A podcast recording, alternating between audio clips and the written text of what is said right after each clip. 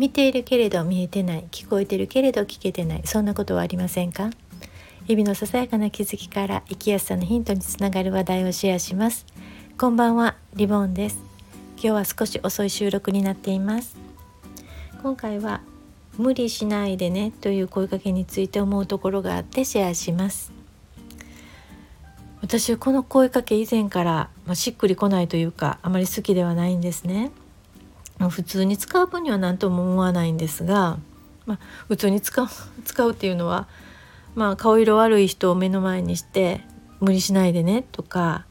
約束の日時を調整する時に無理しないでねとかそういう分には何とも思わないんですがこと心が折れそうなほどに頑張り続けている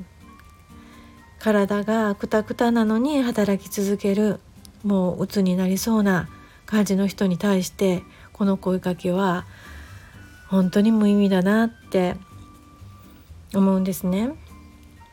というのもこの頑張り続けている人はそれなりのメリットを得ていると思うからです。まあしんどいのになんてどこにメリットって思われるかもしれないんですがやっぱり得ているものがあると思います。というのは頑張り続けることで例えば頼りにされるとか尊敬されるとか仕事ができると思われるとかうんと評価が下がるのを避けるとかまあ人からの評価につながってると思うんですね。ただ一方失ってるものも大きいですよね第三者から見たらすぐ分かると思うんですこの鬱になるまで頑張ってる人っていうのはやっぱり心身の健康を失ってますよね。ただこの失ってるものよりも得ているものを実感しているのかなっていうふうに思います。だけれどもそういう人に対して無理しないでねっていうのは本当に無意味で上滑りでしかない上滑りな言葉でしかないと思うのでやっぱり得ているものと失っているもののとを天秤にかけてどうなのかっていうのを一緒に話し合ってみたりこれだけ失っているものがありながらこの人の評価を人からの評価をそこまで優先するかっていうことをやっぱり、うん、そこに直面する必要があるかなって思うんですね。もちろんね責任感の強い人だと思うんですけれどもただねこのことは近しい相手だったらここまで踏み込んで話すことは話し合うことはできるかなとも思うんですけれどもそこまでの相手ではない場合難しいと思うんですね。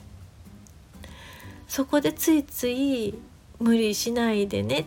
っていうこの都合のいい言葉で締めくくってしまうというかお茶を濁してしまうことがある